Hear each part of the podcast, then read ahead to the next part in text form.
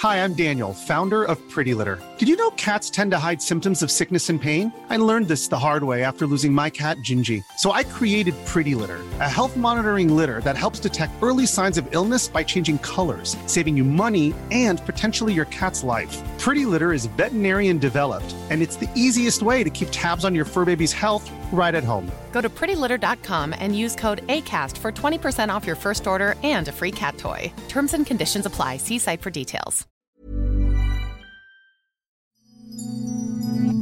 Hier ist der astrologische Podcast Astropod. Die 68. Folge mit John Uhrmann und dem Astrologen Alexander von Schlieffen. Der Frühling zieht langsam ein. Es wird ein bisschen wärmer. Und wir wollen die Konstellation dieser Woche vom 23. bis zum 29. April uns anschauen. Und das ist gar nicht so unaufregend, weil uns ja immer interessiert, was passiert im großen Ganzen. Das ist ja der große Rahmen unseres Astropod. Und wie wird das durch die schnell laufenden Planeten in das alltägliche Leben runtertransportiert? Und in dieser Woche gibt es also eine Konstellation auf diesem Uranus im Zeichen Stier und der Uranus im Zeichen Stier symbolisiert den ganz grundlegenden Wertewandel im Übergang vom Erdreich zum Luftreich. Und das heißt also, wenn da schnelle Planeten drüber laufen, heißt das, dass im Alltag man mit Situationen zu tun hat, wo man mit dem Wertewandel konfrontiert ist, also in seinem eigenen kleinen persönlichen, das große Thema sich spiegeln kann. Das ist ja gar nicht so unspannend. Ich glaube, es geht im Moment ganz vielen Leuten so, sei es um die Debatte um gendergerechte Sprache ähm, oder ob Geimpfte wieder am öffentlichen Leben teilnehmen sollen. In allen Lebensbereichen ist ja im Prinzip die neue Zeit, die 20er Jahre des 21. Jahrhunderts spürbar. Das fängt an und vermutlich wird es Schritt für Schritt gehen, dass langsam immer mehr Leute anfangen zu realisieren, es ist keine Krise, es ist ein Epochenübergang. Die Krise leitet den Epochenübergang ein, nicht umgekehrt. Das wäre das kausale Denken aus dem Erdreich. Und deswegen muss es auch turbulent zugehen. Es muss auch so zugehen, dass man teilweise manchmal gar nicht weiß, was ist eigentlich jetzt richtig und falsch. Die Konfusion, der Nebel gehört zum Übergang immer dazu. Am 23. wechselt der Planet Mars das Zeichen. Und zwar vom Zwilling, in dem er jetzt vorher war, in das Zeichen Krebs. Und das ist ein starker Übergang. Man kann sagen, dass der Mars im Zwilling so der Frühlingsenergie grundsätzlich ganz gut entspricht. Weil Mars im Zwilling bedeutet, ich gucke mir mal alles an, was da ist. Ich will mir alles anschauen, was da ist. Es interessiert nicht vieles. Diese Energie ist nicht so hervorragend geeignet, wenn man sich hochgradig konzentriert einer Sache widmen möchte, weil andauernd hier irgendwas dazukommt, da kann ein Telefon klingeln, da kommt noch eine E-Mail rein und dann ist die Gefahr, dass man so ein bisschen den Faden verliert. Und das ändert sich am 23. Der Mars geht in den Krebs, das Zeichen Krebs wird vom Mond regiert und da geht es plötzlich von äußeren zu inneren Motivationsthemen. Also Motive, die einen ganz persönlich betreffen. Und dadurch, dass der Mars sowohl was mit dem Wollen als auch mit dem Verteidigen, also was will ich, wofür kämpfe ich oder wogegen kämpfe ich, bezieht sich das Willensmotiv jetzt auf das Persönliche, also die Menschen, die einem nahe liegen. Der Mars im Krebs hat in der astrologischen Tradition nicht so einen Ruf, wo man sagt, das ist ein starker Mars, was aber nicht stimmt. Das sind Menschen, die das in ihrem Geburtshoroskop haben, die ein ausgeprägtes Harmoniebedürfnis haben, weil sie wollen, dass man sich wirklich gut versteht. Und wenn man sich gut versteht, dann kann man sich einigen. Wenn aber jemand kommt und diese Harmonie stört, dann können die so wütend, dann werden die zu Löwen, dann werden die zu kämpfenden Löwen und schützen ihre Brut vor dem Eindringling. Und deswegen ist das eine spannende Kraft. Das heißt also, in den nächsten Wochen kann es oft um Themen gehen, wo man sich aufregt, weil man das Gefühl hat, dass jemand in das persönliche, emotionale Revier mit seinem Fuß reintritt. Man muss natürlich auch ein wenig darauf achten, dass man nicht überreagiert. Aber es ist auch eine Zeit, in der es wichtig ist, dass man das, was einem wichtig ist, auch schützt und dass man für das eintritt. Es warten also auf uns quasi Tage des Widerstands und auch der Punkt, sich selber zu überlegen, wo ist Widerstand gefragt gegen das, was mich stört. Und das ist kein Widerstand, der aus dem Intellekt kommt. Das ist der Unterschied. Bei dem Mars in Zwilling oder Mars in der Jungfrau oder auch bei anderen Mars-Positionen kommt der Widerstand entweder aus dem Intellekt oder aus einer grundsätzlichen Haltung. Hier kommt er aus dem tiefsten Gefühl. Und deswegen ist das so, wie wenn du den Finger, was ich jetzt bitte niemandem wünsche, aber wenn du den Finger plötzlich aus Versehen in kochendes Wasser reinsteckst, da gehst du ja hoch wie eine Rakete. So eine Energie ist das, wie kochendes Wasser. Mhm. Was aber nicht die ganze Zeit kochen muss, sondern nur dann hochkocht, wenn was passiert. Das ist auch eine super Zeit, wenn man zum Beispiel Kinder hat, mit denen Aktivitäten zu unternehmen. Krebs ist ja die Familie. Und wenn man, anstatt dass man sich innerhalb der Familie immer streitet oder Uneinigkeiten hat oder die Familie verteidigen meint zu müssen, dass man irgendeinen Kletterausflug macht, also da, wo das möglich ist, dass man ein kleines familiäres Abenteuer macht. Kann man auch mit dem Schlauchboot übrigens machen, weil Krebs ja ein Wasserzeichen ist. Ich glaube, auf jeden Fall ist in jeder Stresssituation Bewegung das Richtige, um quasi den Stress aus dem Körper zu bekommen. Ähm, ich habe das in schwierigen Gesprächssituationen oft erlebt, dass ich den Impuls habe, mich bewegen zu wollen. Und ich kann das jedem nur raten, in Stresssituationen sich sofort zu bewegen, nicht zu verharren und nicht die Energie im Körper zu lassen, sondern aktiv auszuatmen und sich zu bewegen. Äh, weil das der beste Weg ist, in der Stresssituation sich quasi frei zu laufen. Und natürlich, ähm, gerade ob das jetzt mit Freunden, Partnern oder Geschäftspartnern ist, ist, glaube ich, manchmal dieser Moment, wollen wir vielleicht mal kurz eine Runde spazieren gehen und dann sehen, wie wir weiterreden, gar kein schlechter Ansatz. Absolut, weil auch die Thematik ja, dass eine Wut im Bauch ist, also ist sie im Körper.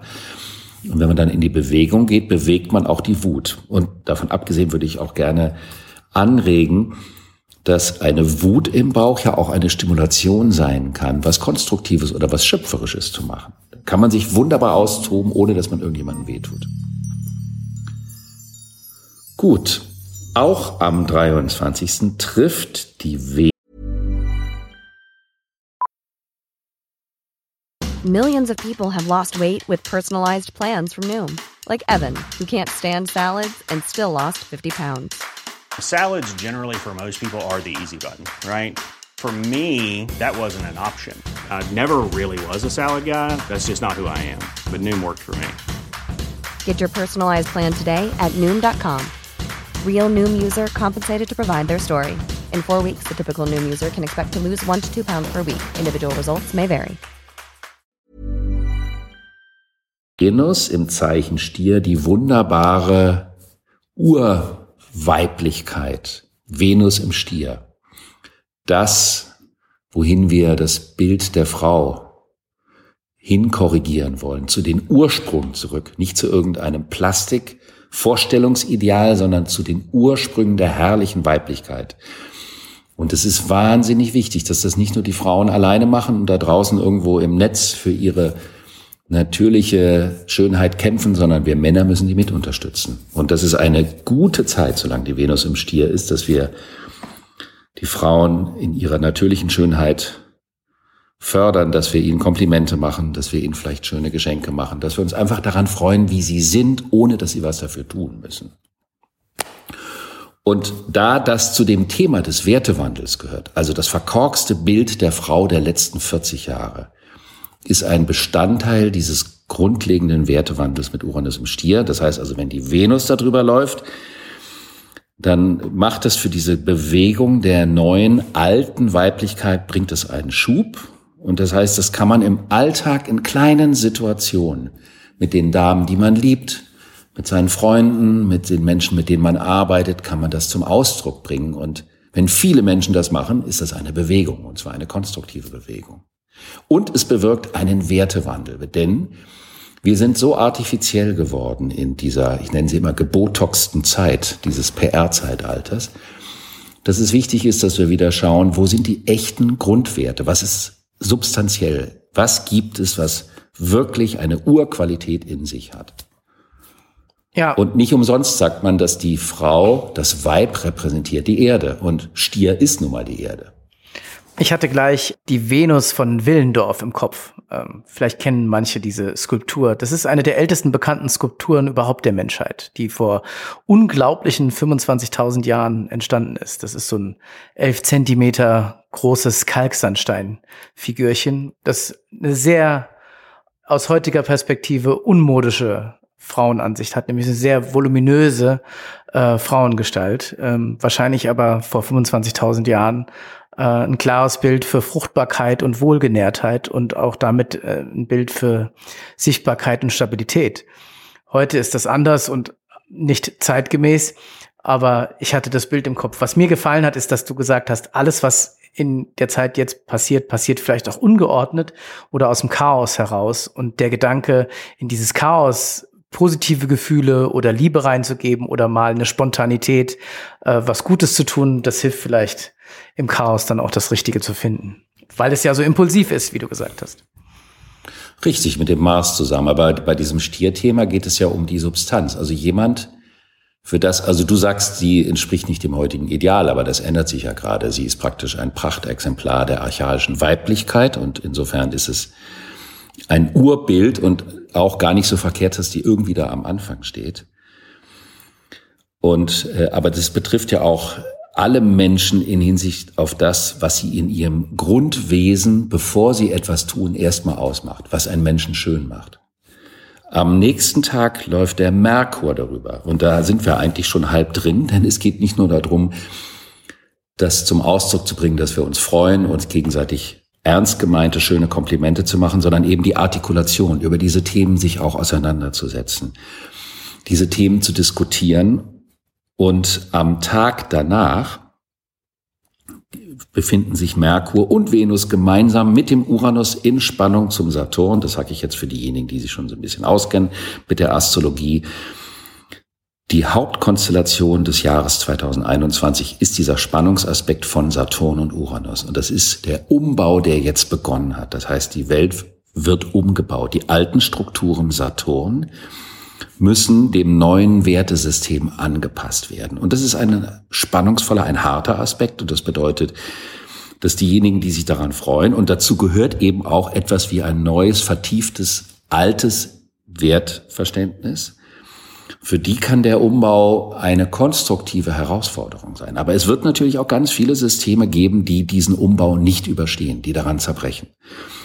Und in diesen Tagen zwischen dem 23. und dem 25. sogar bis zum 27. hin wird sich das im Kleinen schon mal zeigen.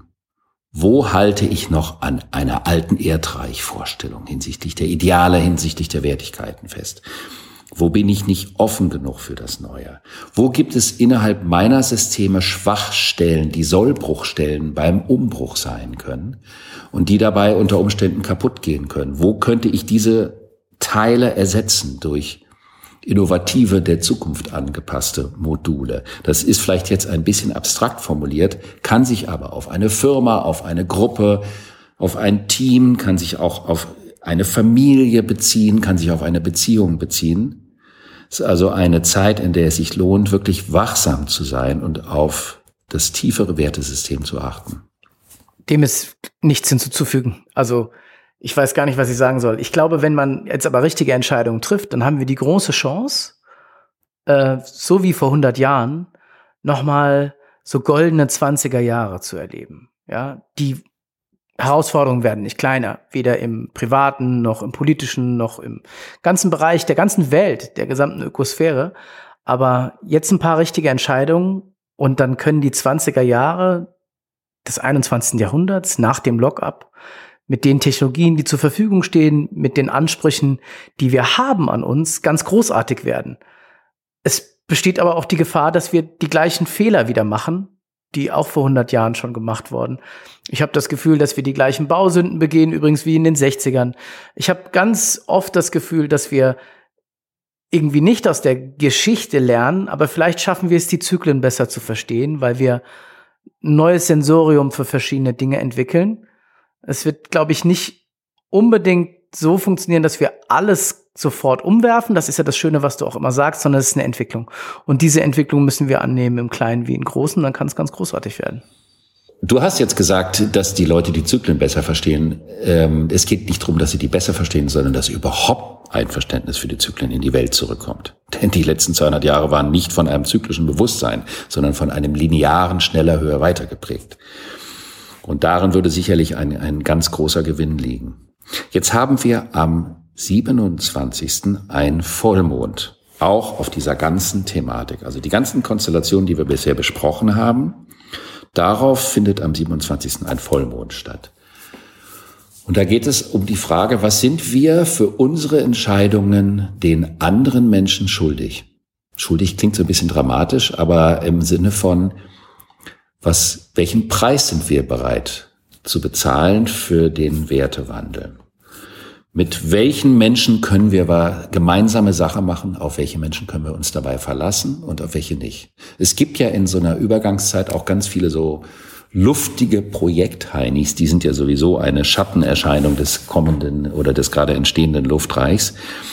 Die sagen, ja, wir machen das und wir haben hier tolle Ideen, aber es wird nicht umgesetzt. Und in dieser Woche geht es konkret um die Frage, mit wem können wir was, ab wann, wie umsetzen.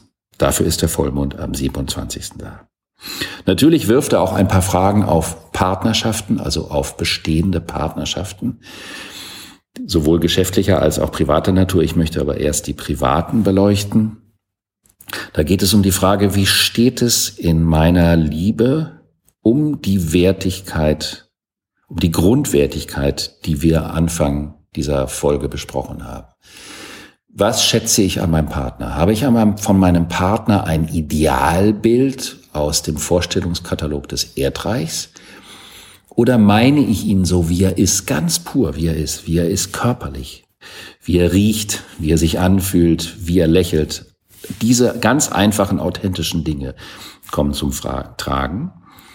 Und übertragen kann man das aber auch auf Geschäftspartnerschaften. Wie ist, wie stark ist die Authentizität, also das Echte, was uns verbindet? Das kann auch kritische Momente mit sich bringen, ist aber im Grunde genommen sehr förderlich für die Gesamtentwicklung. Weißt du, woran mich das so ein bisschen erinnert, ist vielleicht, jeder hat ja mal so Beziehungen, wo man dann irgendwo merkt, okay, das passt gar nicht. Verdammt, ich dachte, das war so super. Und innerhalb kürzester Zeit wird das zu so einer Radikalkatastrophe. Ähm, und, und manchmal schafft man es nicht mehr raus. Das ist immer schlecht. Ja. Das, warum man nicht rauskommt, ist die Vorstellung.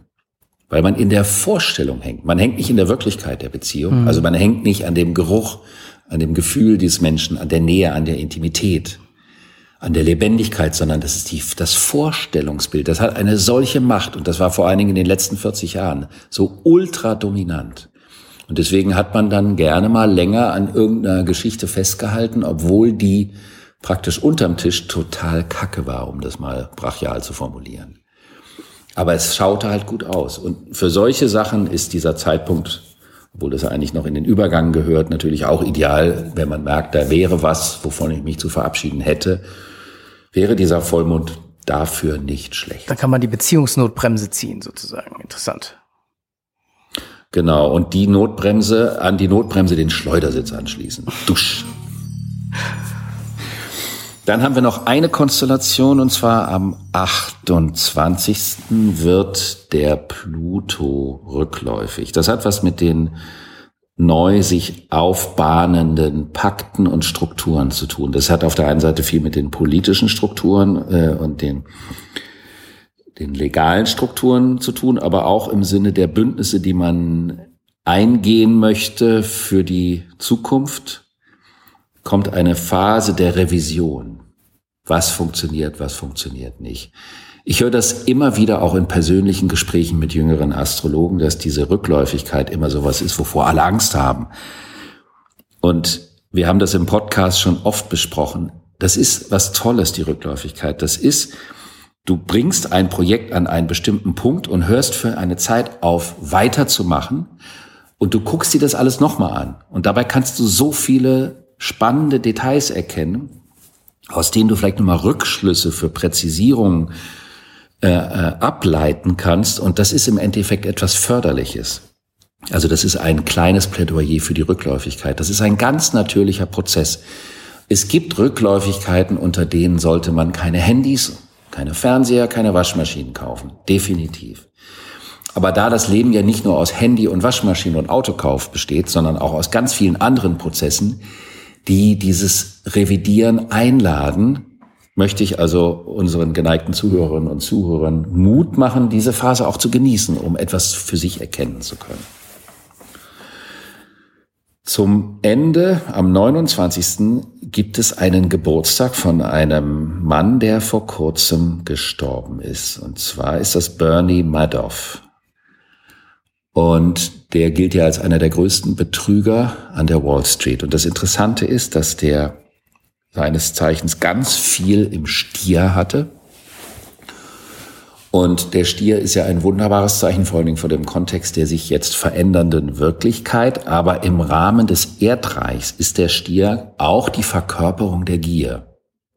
Haben und mehr haben wollen und mehr haben wollen. Und das Spannende ist, dass der Bernie Madoff mit 84 hat man die Wiederkehr von Uranus.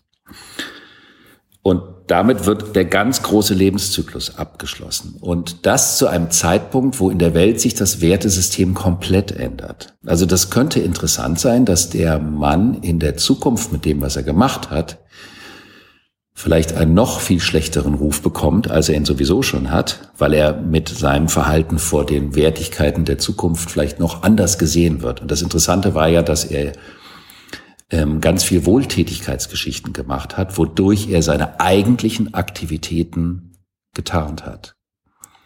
Und das, was mich natürlich wieder völlig äh, beeindruckt hat, ist, dass er die gleiche Aszendentengradzahl hat wie Donald Trump und Heidi Klum, nämlich 29 Grad Löwe, von der ganz viele Astrologen der Meinung sind, das ist eine großartige Geschichte, weil dort der Fixstern Regulus sich befindet also zumindest zu dem Zeitpunkt, als die geboren waren. Regulus verspricht Weltruhm.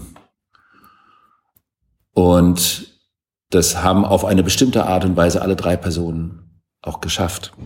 Auf jeden Fall hat Madoff Weltruhm mit diesem unglaublich riesigen Case, ja.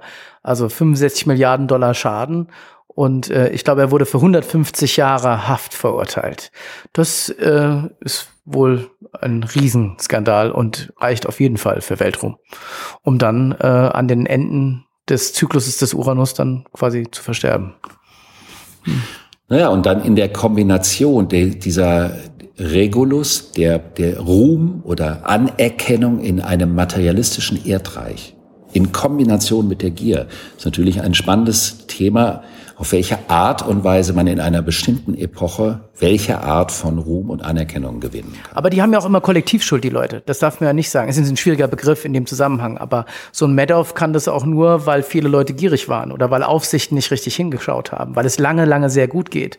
Das gilt oft für große Übeltäter. Das ähm, wenn man ihn jetzt mal als Übeltäter sieht und als Verbrecher oder wie auch immer oder andere als ähm, schwierige Persönlichkeiten, es machen immer eine Menge Leute mit, sonst wäre es ja nicht drin. Es sind ja keine unbekannten Einzeltäter, die da auffliegen, sondern die haben große Gefolgschaften. Ja, finde ich schon spannend. Ja, das kann alles nur in einem System funktionieren, ja. natürlich.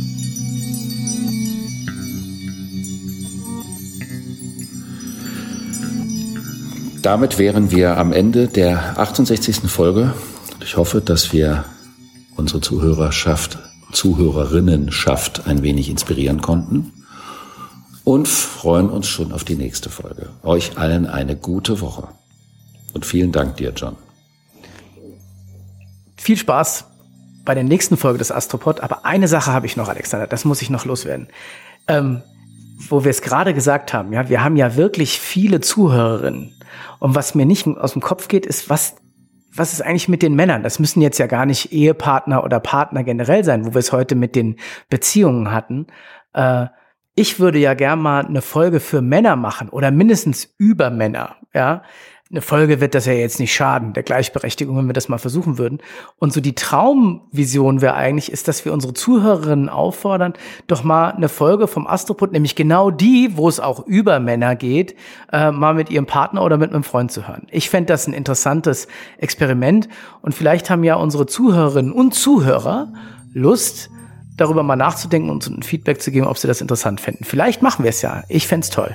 Ich würde auf jeden Fall versprechen, dass wir uns hinsichtlich des Themas Fußball in der Männerfolge zurückhalten würden. Das machen wir auf jeden Fall. Also, ein interessanter Gedanke, vielleicht kriegen wir Feedback dazu. Wenn es euch gefallen hat, schaltet auch nächste Woche wieder ein zum Astropod, jeden Freitagmorgen. Bis dann. Ciao.